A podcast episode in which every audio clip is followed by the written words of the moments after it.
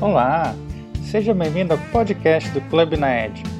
Neste episódio eu tive a honra de conversar com o seu Francisco Magalhães Rocha, presidente da Psyll Refrigerantes e Indústria de Bebidas, em conversa gravada no Clube Naed Talks, o nosso happy hour de toda sexta-feira às 17 horas no Instagram, pelo perfil arroba Francisco é mineiro, engenheiro civil, com especialidade em transportes empresário e mantém negócios no estado desde 1989. Em 1997, ele plantou a semente da indústria de bebidas Psyll, iniciando a comercialização do mate couro, refrigerante tipicamente mineiro que surgiu no ano de 1947 e tem grande aceitação em Belo Horizonte e em cidades do interior de Minas Gerais. Assim, Francisco Rocha, com visão de empreendedor, teve a ideia a partir das vendas de mate couro em São Luís de investir na montagem da sua própria indústria, que hoje é a Psyll. Empresa 100% maranhense, está no mercado desde 22 de setembro de 1999. Atualmente atende a 189 municípios do estado do Maranhão, tem um centro de produção em São Luís, quatro centros de distribuição, São Luís, Presidente Dutra, Chapadinha e Santa Inês. Fabrica refrigerantes, águas, sucos energéticos. Este podcast é o ponto de encontro para quem quer crescer no mundo dos negócios, como empreendedor ou executivo. Eu sou Elon Lima e convido você a conhecer essa fascinante e inspiradora história no nosso clube de gestão.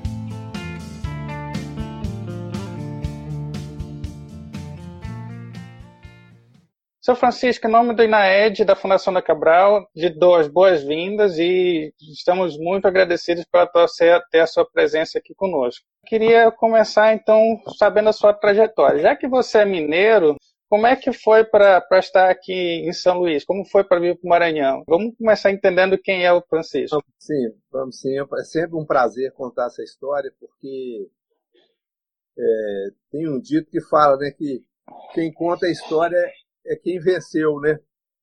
Então, é, tenho um orgulho muito grande de ter tido essa oportunidade. Na verdade, eu fui ao Maranhão é, como um engenheiro especialista na área de mobilidade, resolveu um problema lá no bairro Quatraque, e que tinha um problema sério de transportes lá naquela época. O Quatraque tinha uns 60 mil habitantes, hoje tem uns 130 mil.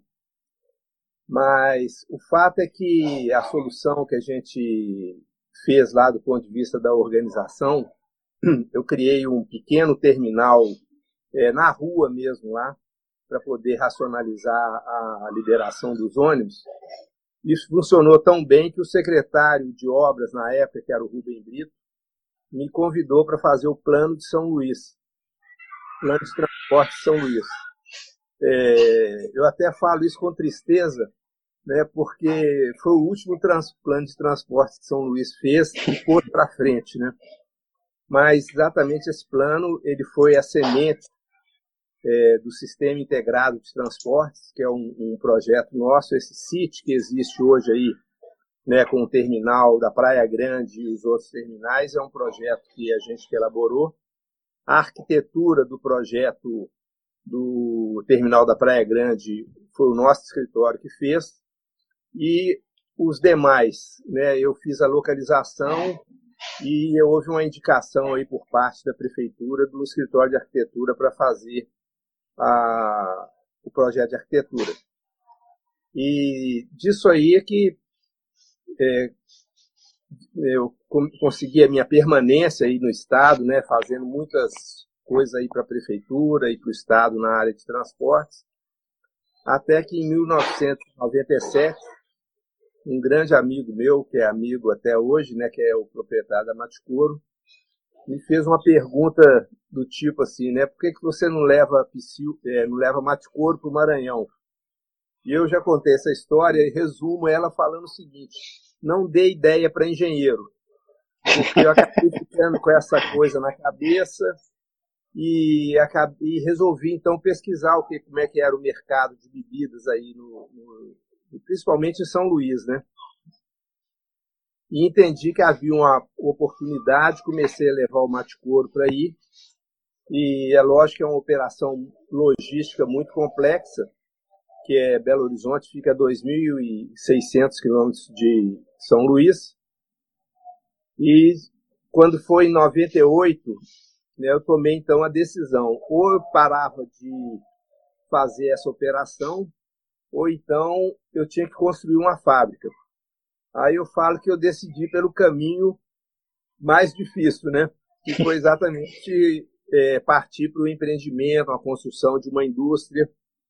E aí criamos uma marca própria nossa, né, que é a Psyll. E graças a Deus hoje, né, com 21 anos, a gente pode é, celebrar é, primeiro a, a, consolidação da marca, é uma marca muito respeitada, nós somos o segundo share de mercado aí, né? Eu sempre às vezes brinco, né, que a comparação entre o primeiro e o segundo é igual a Globo e a Record. Mas nós estamos firmes lá no segundo, defendendo e crescendo e entendendo que a gente tem muita oportunidade ainda de crescimento aí no estado. É, mas qualquer pedacinho de mercado que a gente consegue, a gente dobra de tamanho, né? Enquanto que a primeira, né? Exatamente, é, é verdade e eu acredito muito no, no, no Maranhão. Acho um, um, estado com um potencial enorme. Na verdade, eu até te falo que eu sou apaixonado pelo Maranhão, sabe? E nos meus, nas minhas conversas, né? Eu participo lá da Federação das Indústrias e conversas com políticos aí, eu sempre falo, né? Por que, que o Maranhão é, não segue o exemplo do Brasil na área de agronegócios, né? É um estado que teve uma vocação muito grande é, para a agricultura, né? Então a agricultura familiar, não agricultura de subsistência, tá certo? Mas agricultura familiar uhum. e, e os grandes empreendimentos aí na área de agronegócio transformaria o Estado aí em muito pouco tempo num grande Estado é, rico, né, em que essas diferenças aí sociais é, fossem reduzidas, né, que a gente é, melhorasse a condição de vida de grande parte da população é muito carente, é, não por, por preguiça, mas por falta de oportunidade. Né? Então, a, a agricultura ela cria um, um ciclo é, que a gente chama de virtuoso, né? porque a agricultura ela melhora o comércio e o comércio, por sua vez, atrai indústrias. Né? É uma coisa que eu lamento muito no, no, no Estado aí, é, se importar tanta coisa, né? Se importar tanta até cheiro verde é importado. É uma situação lamentável, né? E só mesmo uma uma ação aí, eu acho que não é só o governo, né? eu acho que os próprios, o próprio empresariado tem muita coisa a contribuir para essa mudança desse quadro que nós temos aí. Doutor Francisco, eu estou curioso ainda é, nessa transição do engenheiro para o empresário, né? É, você já tinha essa veia empreendedora, você já tinha exemplos na família de empreendedorismo. Imagina que dentro desse momento da, da carreira, né, de fazer uma transição de, de, de talvez né, empregado para ser empreendedor e começar um negócio deve ser algo que ele é impactante. Como é que foi para o senhor esse momento de virada de chave? Tá. Bom, primeiro eu tenho que falar da minha família, né? Nós somos uma família de dez irmãos, nós éramos dez irmãos, eu tenho um irmão que já falecido, mas é, a maioria dos meus irmãos enveredou pela atividade empresarial. Né? Eu tenho é, dois irmãos que ficaram no serviço público. Né? Um foi até ministro do Tribunal de Contas da União e tem uma irmã mais nova do que eu, que trabalhou na, no planejamento em Brasília muitos anos. Mas isso sempre foi uma, uma atividade, é, digamos assim, que eu sempre tive uma vontade muito grande de, da atividade empresarial. E trabalhei no serviço público 12 anos, mas é, a vontade de ter uma, um negócio meu era muito grande e foi isso que me motivou né, a ter partir na área de engenharia, né, primeira essa empresa que nós temos até hoje aí que é a, que é a Vertran, que é uma empresa é, voltada na área de projetos, né, eu tenho uma outra empresa chamada Brap Engenharia também que é uhum. voltada para a área de, de monitoramento e sistemas de transporte. Então, eu fui para essa, essa área.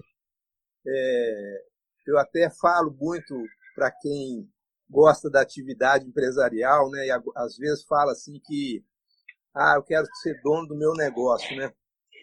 E eu tenho até um episódio, uma, uma, uma pessoa em São Luís, é, um dia me procurou e falou assim, seu Francisco, eu sei que o senhor tem muita, muita experiência como empresário, estou querendo ter uma vida assim mais tranquila, eu já morei nos Estados Unidos e estou querendo montar uma empresa para mim. Aí eu falei assim, ó, a primeira coisa que você vai perder na hora que você montar a sua empresa é a tranquilidade, né? Porque o empresário é uma pessoa que tem que ter uma dedicação que eu falo night and day, né? Então, muita responsabilidade e tudo. E te digo que nesses 40 e poucos anos de empresário, é, passei momentos muito difíceis, né? A, a, atividade empresarial ela é muito desafiadora, mas eu digo que eu não arrependo nem um dia, né, do, da minha decisão. Né? Eu tava, tinha, fazia uma carreira no serviço público muito boa, mas eu sempre fui uma pessoa assim de uma, de uma índole de, de trabalhar muito. É a minha natureza, entendeu? Né, até um, um, ano atrás, um, um, colaborador nosso aí da, da PSIL começou uma apresentação dele falando uma frase do Confúcio, né? Que diz o seguinte: é, escolha uma profissão que você ame e você não trabalhará nem um dia na sua vida. Então eu, graças a Deus, eu dei essa essa sorte, né? Então, o trabalho não é uma coisa que me cansa, né? É, tem um envolvimento e uma, uma dedicação muito grande, porque ele me realiza, me, me satisfaz, digamos assim, seria quase que a mola propulsora né, da minha existência, né, a, a atividade empresarial. É, é aquilo que dá o propósito da gente, da gente viver, né? Bom, já que você falou de dificuldades, vou entrar um pouquinho mais, aprofundar um pouquinho nisso aí. É, com certeza essas experiências né, que trouxeram até aqui dotaram de conhecimentos e habilidades para minimizar esses riscos né, dentro da tomada de decisão. Então, já que a gente vive em tempos tão complexos, né, no mundo líquido, é, e no mundo tão desafiador, especialmente a partir do que aconteceu no ano passado, como você tem se preparado e prepara o seu negócio para que sobreviva aos tempos complexos né, nessa atualidade?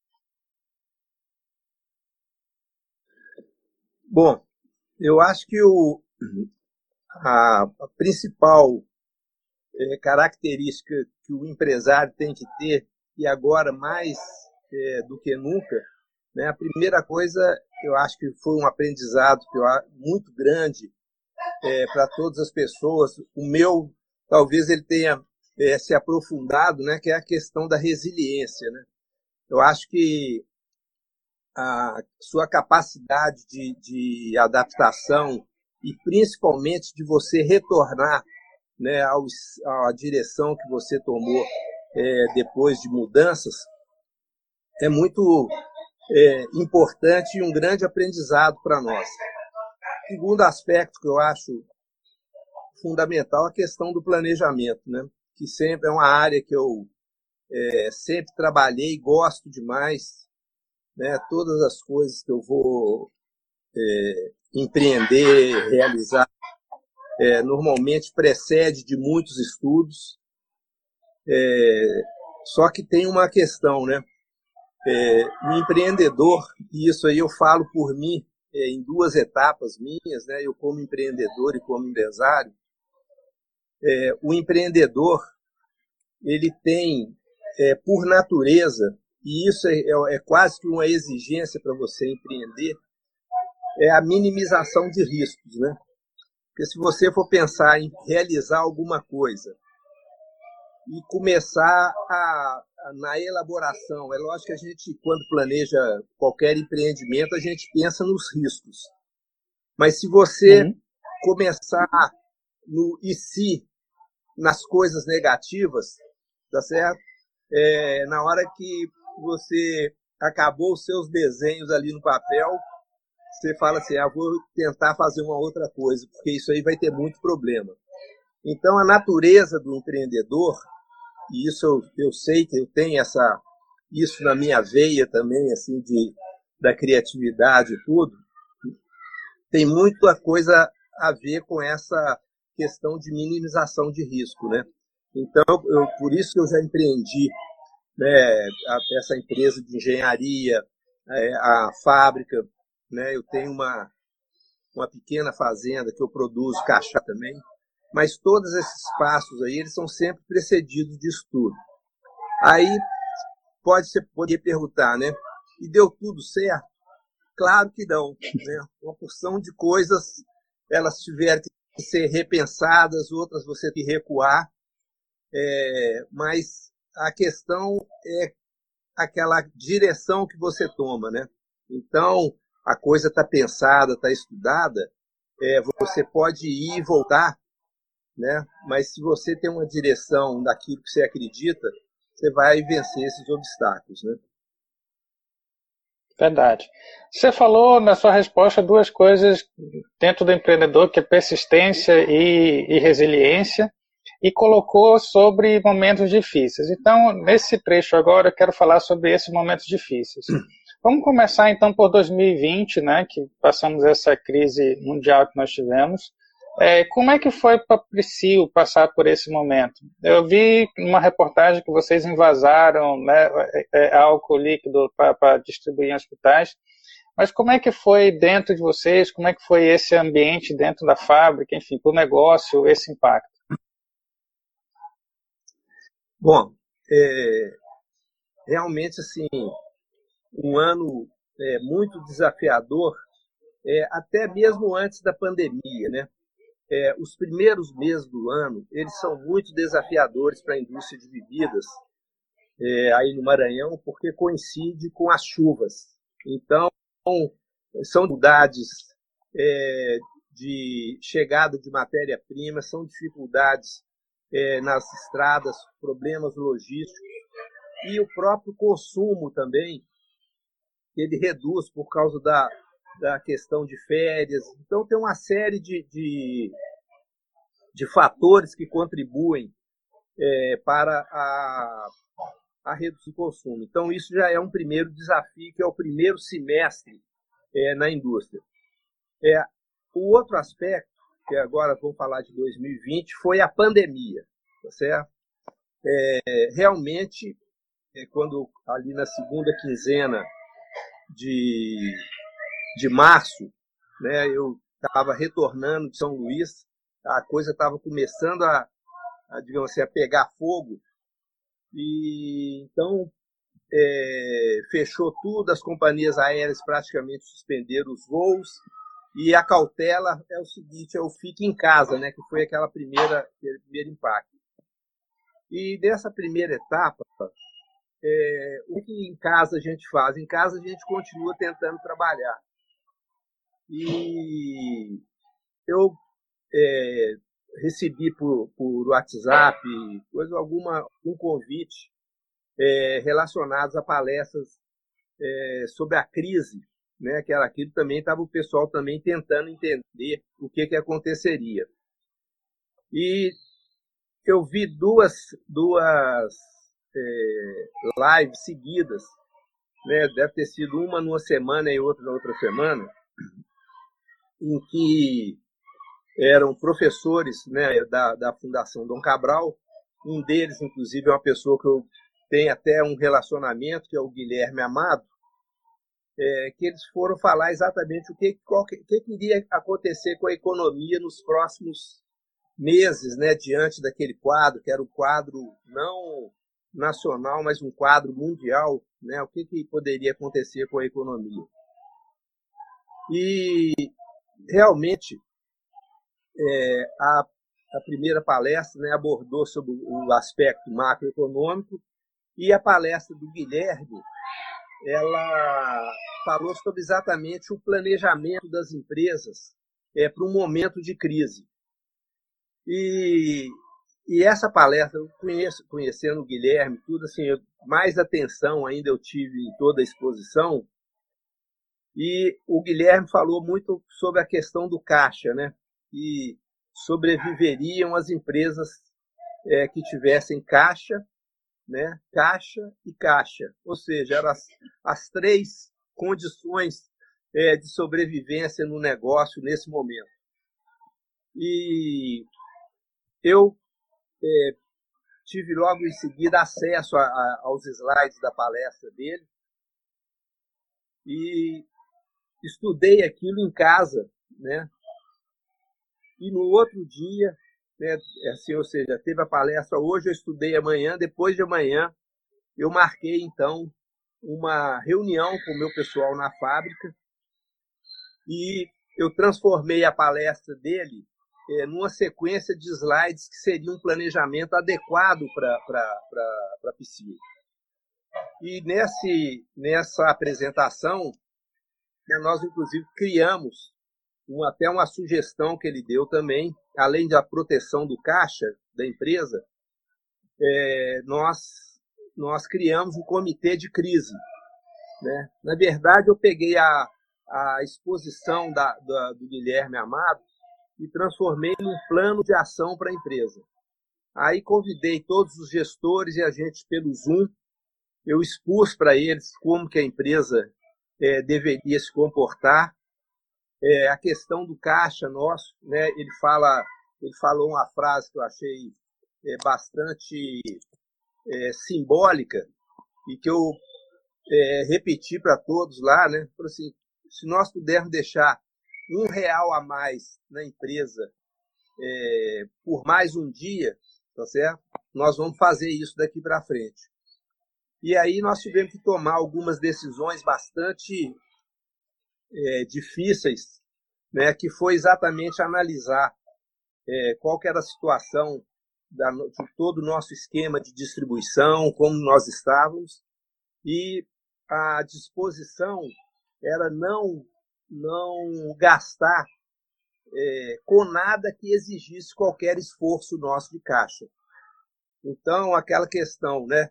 É, avançar, parar ou recuar, tá certo? Então, é, a, a, primeira decisão nossa, né, é, foi após essa análise, nós tínhamos um, um CD na cidade de Imperatriz, e esse CD volta e meia o DRE dele ficava negativo, positivo e tal. Aí qual que foi a decisão? Não, vamos fechar a Imperatriz, tá certo? Nós estamos não saindo, mas vamos usar um outro tipo de logística para atender a região lá, mas é, do caixa não vai sair mais nenhum centavo para cobrir é, diferença de custo operacional lá. Então nós fechamos, desmobilizamos é, Imperatriz, é, em São Luís né, e no interior do estado, nós é, decidimos, junto com nossa equipe comercial, é, de continuar trabalhando com toda 70 ou álcool gel, né, tá certo? E fomos é, gradativamente é, fazendo esse trabalho. É, nós tivemos pouquíssimas ocorrências. Né? Eu falo que na, na, na equipe comercial nós tivemos quatro casos de pessoas, numa equipe de quase 100 pessoas, né? e graças a Deus nenhum caso é, mais, mais grave que tenha exigido internação, apenas, é, normalmente a maioria dessas pessoas todas jovens, né? É, então, é, se, se, saíram muito bem né, nesse, nesse desafio.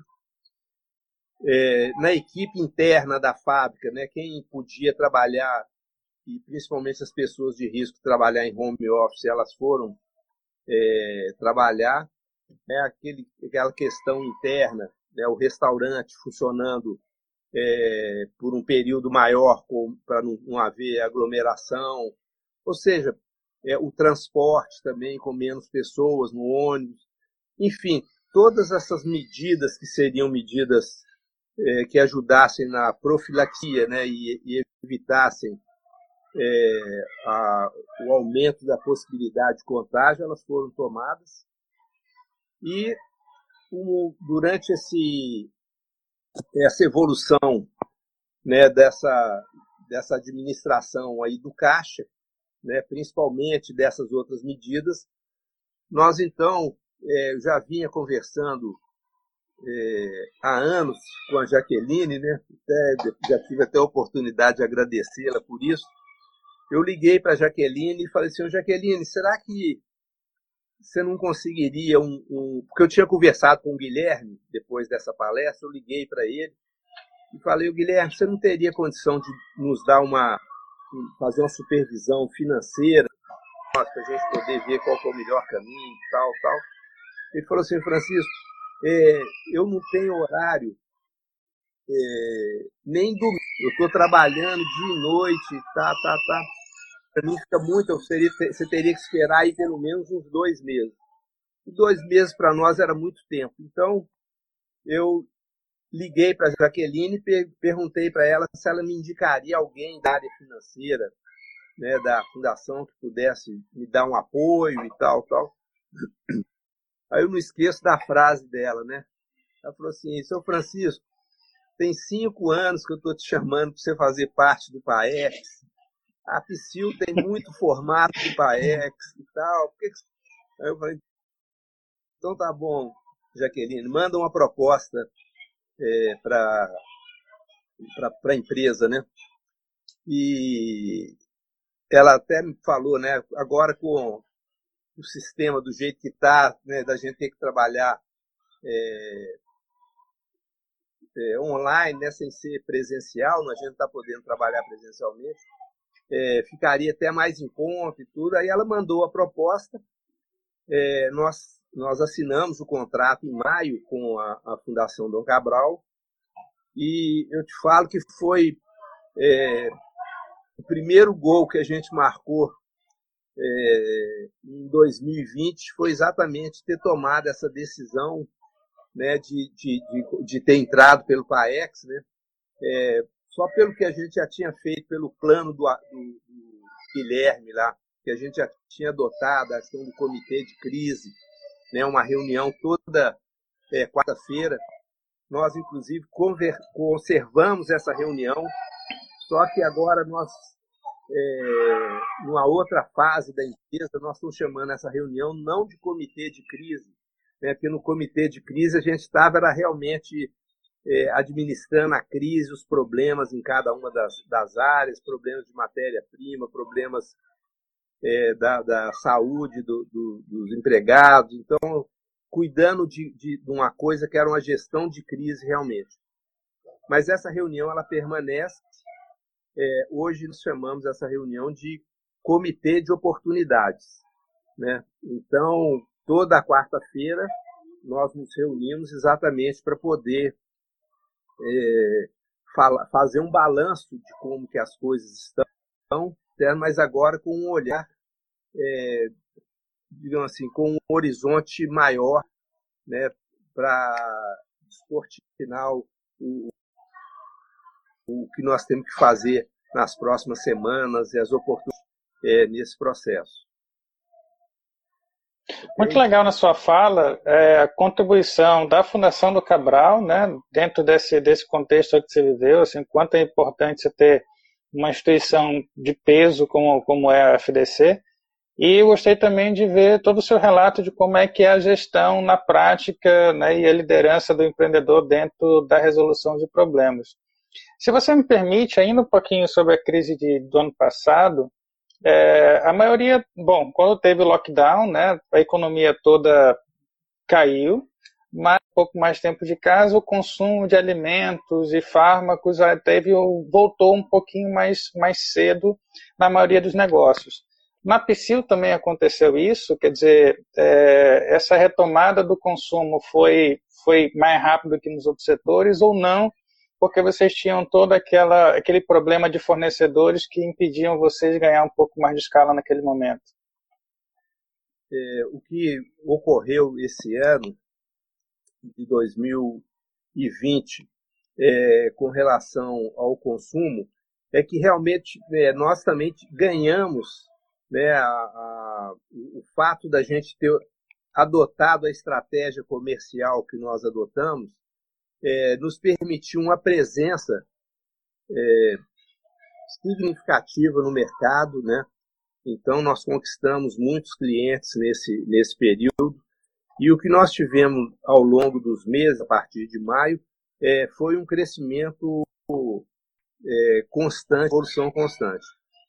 É, tenho que destacar aqui é, que, mesmo com esses problemas de matéria-prima, eu, eu posso te dizer que as interrupções de produção na fábrica, ou então, não interrupção, mas assim, mudanças de programação, elas foram pouquíssimas, né? Porque o nosso grupo lá que comanda a parte de suprimentos lá é, se antecipou, né? Fez vários acordos com, com, com fornecedores nossos do ponto de vista de, de, de compras, né? É, em novembro a gente já tinha compras é, acertadas até para entrega em fevereiro, ou seja, é, do ponto de vista nosso de, de, gestão lá do nosso estoque de matéria-prima e tudo, né, o time nosso lá é bastante é, diligente e eu falo também que né,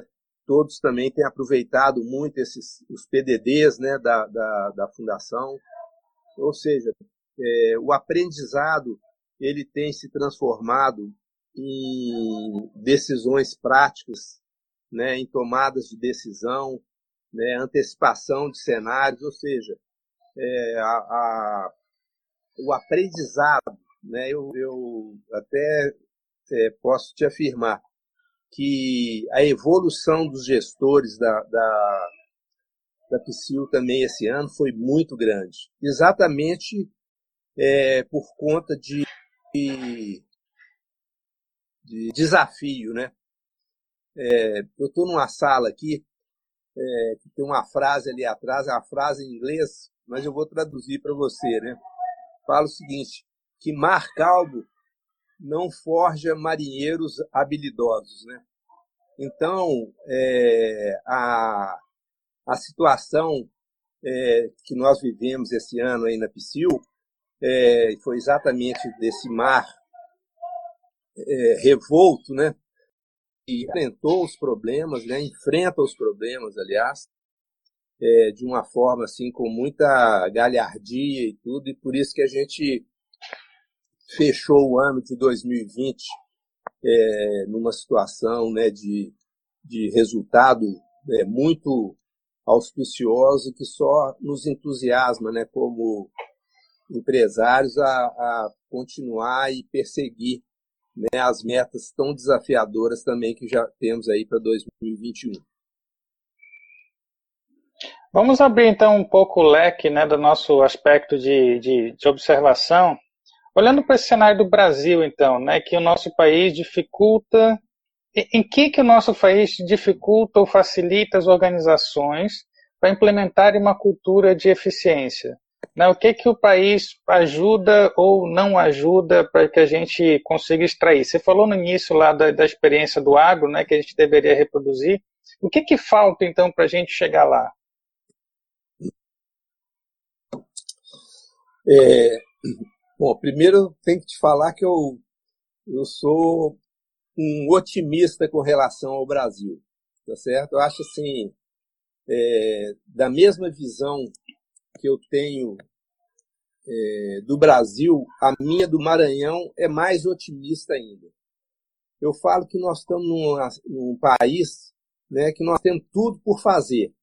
Agora, quando se fala em região Nordeste, é, oportunidades enormes. Agora, quando a gente fala no Maranhão, aí eu falo que as oportunidades são gigantescas. Então, é, se nós tivéssemos, e isso aí eu acho que é quase que lugar comum, né, se a gente tivesse uma classe política é, mais voltada pra, para o crescimento do país, tá certo? que não se tivesse limitada a, a interesses tão pequenos, é, eu acho que o país ele ele teria uma força muito maior, né? Porque quando se fala é, no empresariado brasileiro, né, é um empresariado de, de muita garra, de muita dedicação, de muita entrega, é, uma resiliência muito grande, até pela natureza. Né? Nós passamos aí, é, nas últimas décadas, né, é, tantos planos econômicos, tantas frustrações, né, tantos altos e baixos, né, e o país é, continua né, é, crescendo e as coisas melhorando cada vez mais. E, então, assim, eu, eu atribuo, infelizmente, né, é, a classe política, né, eu acho assim, nós elegemos mal é, para criar uma escola, é, digamos assim, muito ruim é, da condução da política brasileira. Eu, inclusive, vou externar aqui uma, uma coisa que, para mim, eu, eu sou, assim, inconformado com isso, né? Saber que analfabeto pode votar, tá certo? É, isso para mim é um, é um disparate. O Brasil tinha que eliminar o analfabetismo e aí você dá uma condição é, de, de, de cidadão para o sujeito poder fazer escolha. Né? Você, você sabe muito bem aí as eleições, é, não só no Maranhão, né? aí talvez muito mais exacerbado do que em outros lugares. Mas as eleições aí é um caso triste, né? A forma, ou seja, não tem proposta, né? Tem um, uma prática muito ruim da, da, da decisão de voto. Então, isso aí é a coisa que precisa mudar. Agora, isso a gente só consegue mudar com uma coisa, chama-se educação, né? Tá certo? Então, assim, mudar a mentalidade das pessoas para as pessoas serem realmente cidadãos que possam é, fazer escolhas né, de uma forma é, consciente, né, não tem aquela coisa de, de tomar lá, da cá, tá certo? Aí a gente realmente conseguiria mudar esse país rapidamente. Não vejo que seja a classe empresarial é, quem contribua é, de, de alguma forma é, para retardar alguma coisa do desenvolvimento do Brasil. Tá certo? Eu acho que nós temos aí muito muita falta do comprometimento político, né? Igual ocorreu agora dessa pandemia, essa politização é, maluca, tá certo? Do que que é, quem pode fazer o quê, tá certo? É, a vacina é de A ou de B. Então, assim, é, cada. Ou seja, a saúde do povo mesmo, isso aí é, é, é secundário, né? E isso aí não é coisa que os empresários fazem, né? Isso aí é exatamente igual ocorreu agora, né? É essa questão aí da, da, da segunda Covid, né? Quer dizer, até a eleição estava tudo livre, né? Depois da eleição começa a fechar. Aí você fala, poxa, mas né, o que justifica isso? Então, coisa muito sem embasamento, é, muito naquela de atingir algum objetivo político inconfessável que acabam sendo tomadas as decisões, né? Entendi. Já que você falou de divisão, a gente falou de país, eu imagino que, já que o lema da PSIL é tão as cores maranhense, eu imagino que você tenha interesse de também levar essas cores para fora do Maranhão. Então, você poderia compartilhar alguma, alguma parte da, da visão da empresa, assim, qual, qual é qual é o, o horizonte que que a empresa está enxergando, para onde que ela vai se seguir no mercado e como é que ela vai contribuir não só para o Maranhão, mas como país? Tá. Bom, primeiro, primeiro é, na arte, você sabe que é, não é só importante você conquistar uma praça, né? Ou conquistar um território o mais difícil é você manter esse território. Então, o Psyu tem um, um, grande desafio do ponto de vista é, da indústria e da marca é, dentro do próprio Maranhão. Nós ainda temos um espaço enorme é, de crescimento aí, é, muitas oportunidades. Então, o Maranhão ainda continua sendo a prioridade é, número um. Mas nós temos produtos na, na nossa linha é, que a parte de, de, de, sucos, né, que são as bebidas mistas de laranja e uva. Nós temos uma linha de água, que é uma água é, premium, que é a linha Louis, né, que também é, é um, um, produto nosso de grande sucesso. Agora nós vamos lançar, inclusive, uma linha Louis chamada Louis Fruit, que vem exatamente no sentido de águas saborizadas. Né? Então a gente deve lançar aí nesses próximos até o mês de abril, maio também. É, e a gente vê que esses produtos né, da linha Louis, o nosso energético, o Team Power e o nosso sucos, eles têm a possibilidade de alcançar outros mercados. Né? Agora, recentemente, em dezembro, né, nós começamos uma operação com a linha Louis lá em Recife. Né? Então, nós já estamos mandando produto para lá. É, eu chamo a água Louis é, uma água de alcance é, até internacional. Né? Eu já tive a oportunidade de levar essa linha de água é, numa feira em Nova York e em 2017. É, os, os entendimentos, né, é, eles estão numa evolução ainda lenta, mas é uma possibilidade. E um, uma das alavancas dessa para a gente fechar essa água, dessa linha de águas saborizadas, né? Então nós vamos ter a água Louis com gás, a água Louis sem gás e a linha Louis Fruit, né? Que nós vamos ter ela no sabor é, limão e lixia. Então é, isso leva a um, a um nível de produção e para atingir é, um, outro, um outro mercado, né, porque é outra faixa de consumo e tudo, são produtos com valor agregado maior.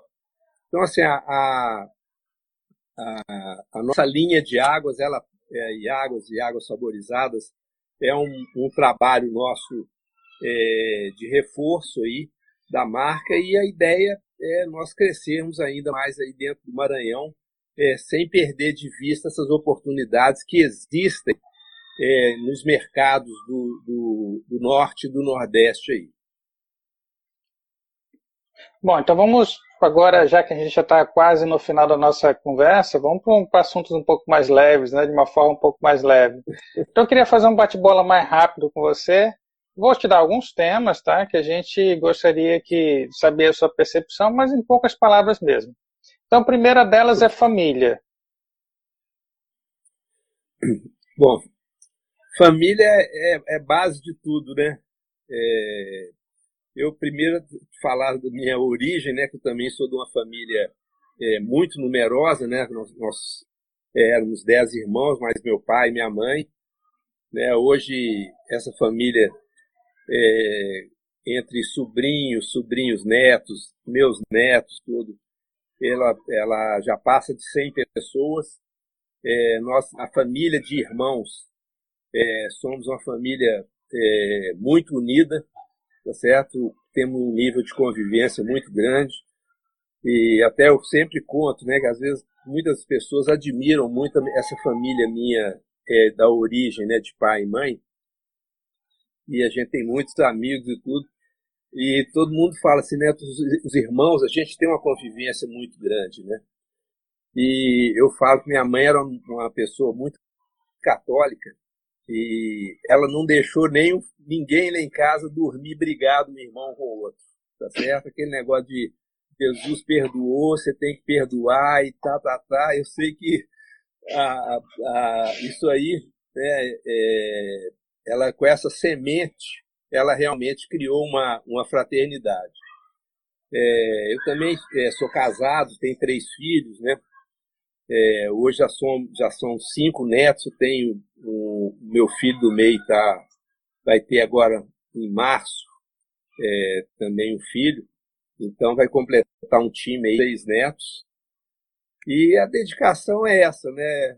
É, trabalho e, e, família e a gente vai é, acreditando, né, basicamente, que isso é que é a, a razão e a motivação que nos dá equilíbrio e que renova né, a nossa as nossas energias para a gente é, prosseguir e aceitar os desafios aí Legal. que a vida nos apresenta no dia a dia.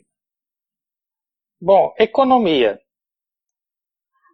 Na verdade, nesse mundo globalizado, né, qualquer coisa que, que acontece realmente hoje todo mundo sente, né? Ou seja, a gente realmente está interligado não é só pela internet, não, né?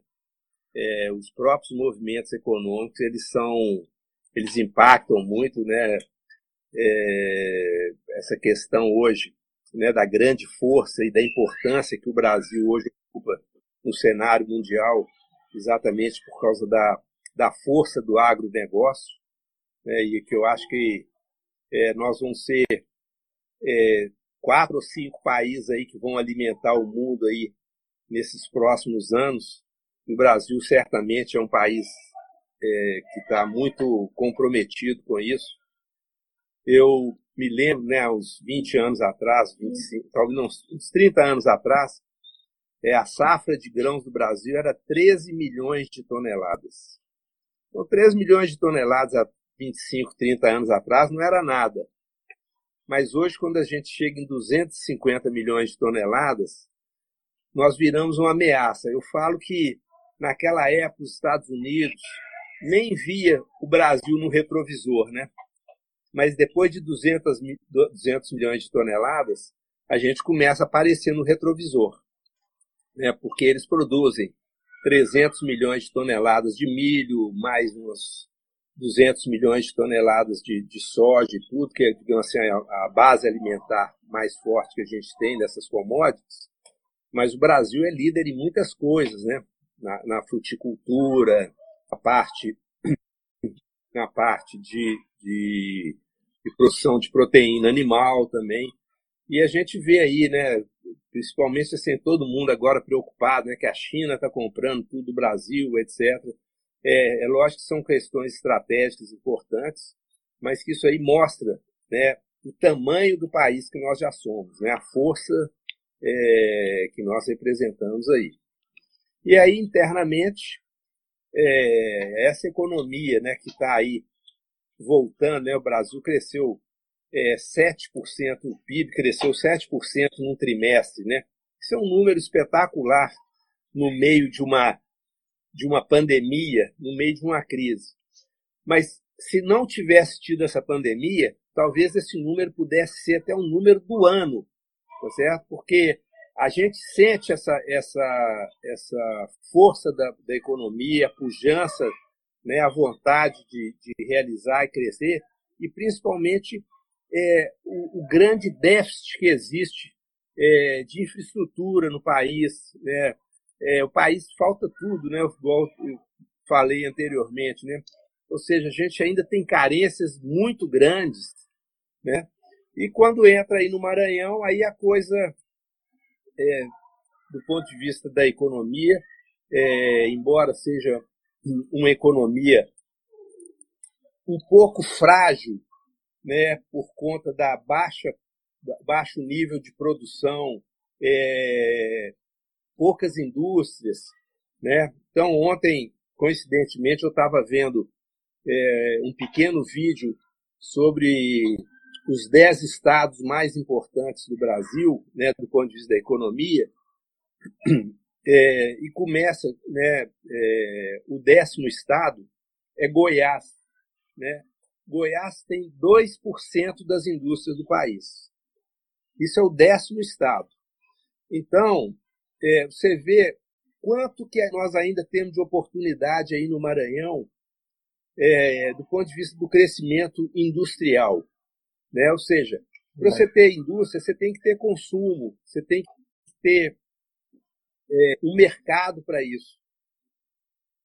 E aí é que eu é, coloco aqui a minha tese né, da necessidade da, da, do, do, do, Estado do Maranhão ter uma política muito forte né, na área de, de, da, da produção agropecuária. Né?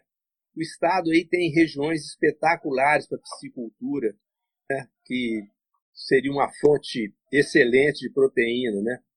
Território para bovinocultura nem se fala, né? Também terras muito boas aí.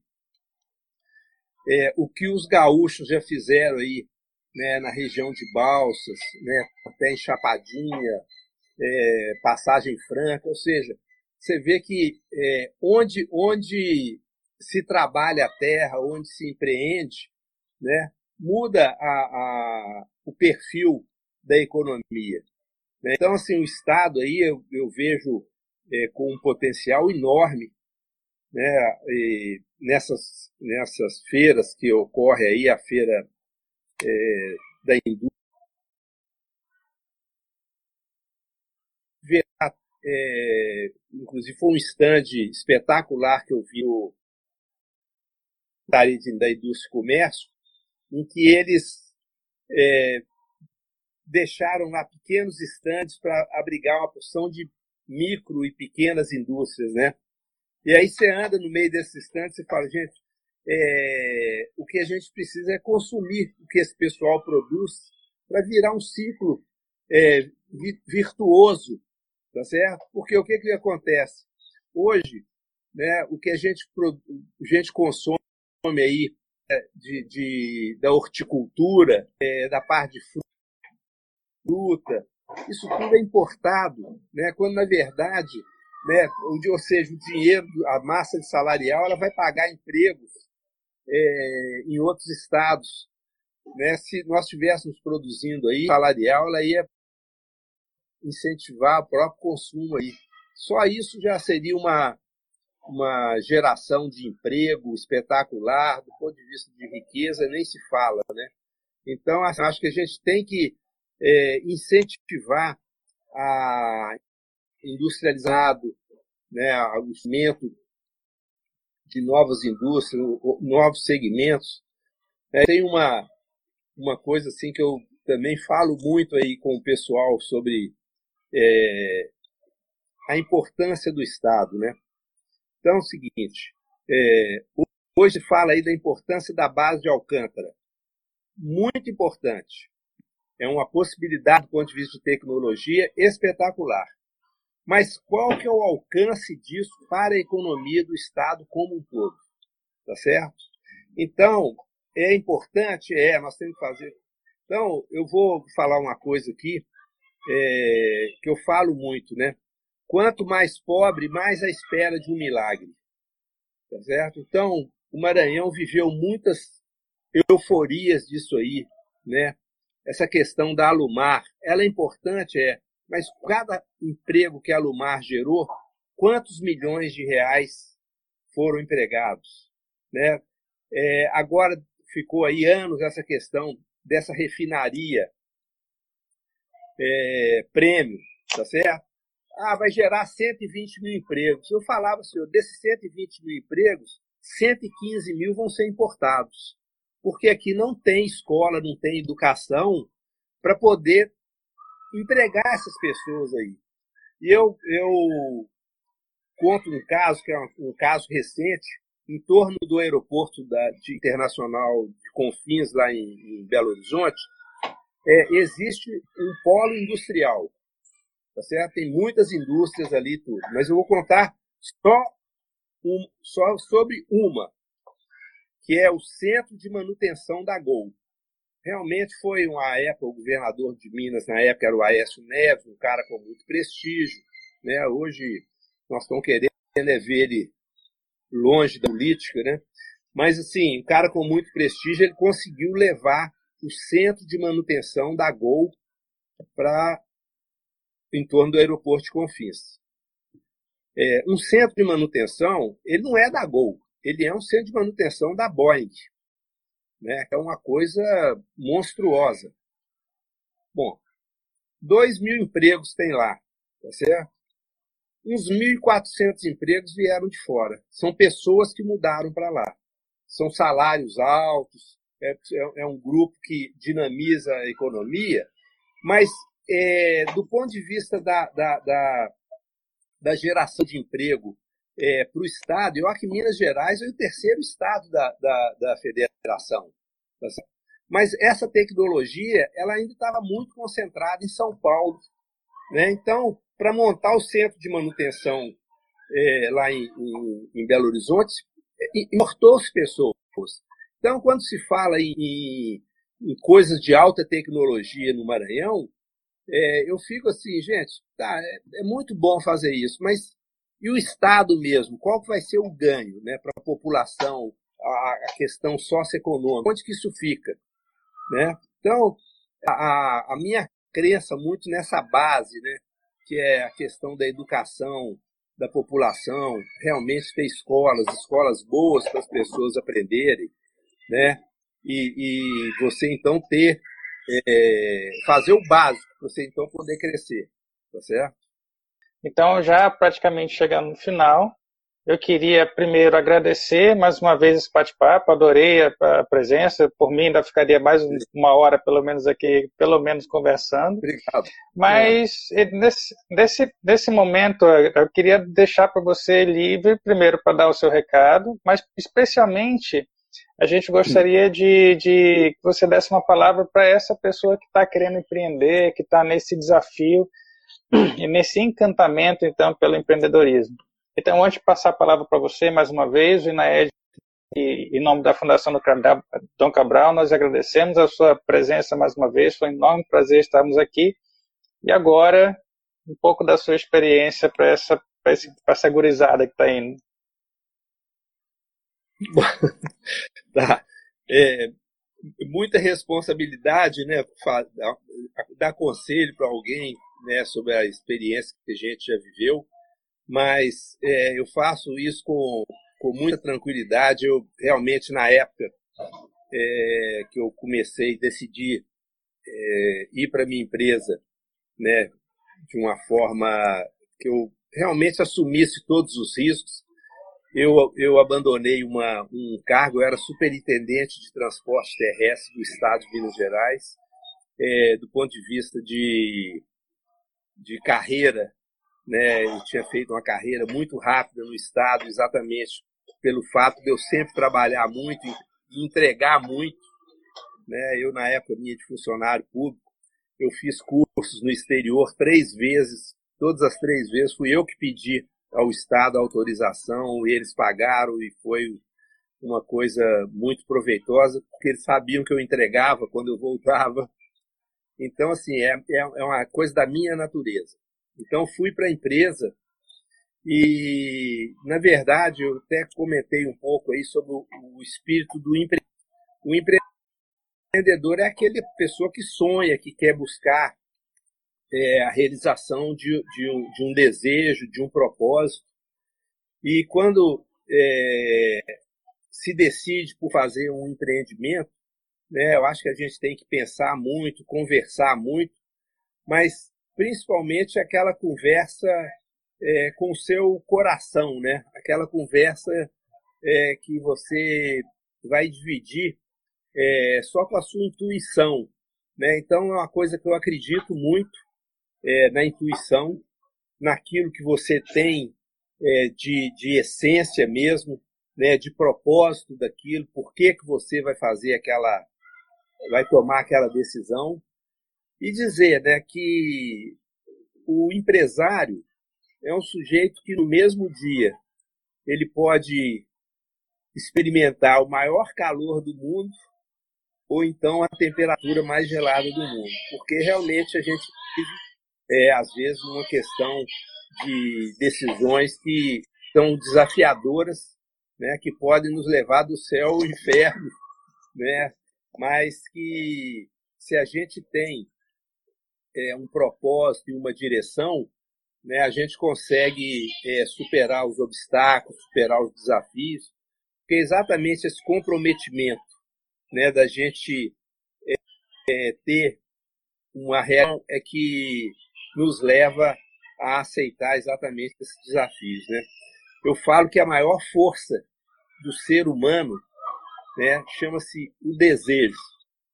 Né? Então, isso aí é, eu até falo que nós estamos, a possibilidade nossa de estar fazendo essa live aqui agora, ela vem de uma de milhares de anos né, de desafios que o homem enfrentou, tá certo? Nós éramos o, o último na cadeia alimentar, né? e hoje somos o primeiro, certo? Dominamos o mundo e tudo exatamente por causa do desejo, né? da inteligência né? que nos faz é, um ser tão, tão capaz de enfrentar desafios e criar coisas tão espetaculares aí. Então, acho que a, se for é, para incentivar alguém para empreender, né, que a pessoa, é, primeiro, né, tenha o desejo realmente, né, tenha aquela, aquela gana de que vai é, realizar aquilo que ele sonhou, tá certo? Então, o sonho é, é o que nos move, né? Até hoje, né, eu tenho muitos sonhos para realizar e concretizar também. É porque é isso que move a pessoa. Né? Agora, é, vai ser fácil? Não. É, vão ter desafios, né? Eu falo assim, quantas vezes eu falo que eu contornei a montanha, né? Por quê? Porque realmente às vezes é um obstáculo enorme, tá certo? Você só tem duas alternativas, né? É, ou você enfrenta ou você recua, tá certo? Eu te falo que o empreendedor ele só pode recuar estrategicamente, mas ele não pode fugir daquele compromisso ou do propósito que ele assumiu ao tomar a decisão por fazer um, um empreendimento. Muito obrigado pela sua companhia em mais esse episódio. Não deixe de seguir nosso perfil no Instagram, oinaed, e interaja conosco. Este episódio contou com a produção de Jaqueline Pimentel, revisão de Washington Silva e entrevista e edição de Alon Lima. Até a próxima!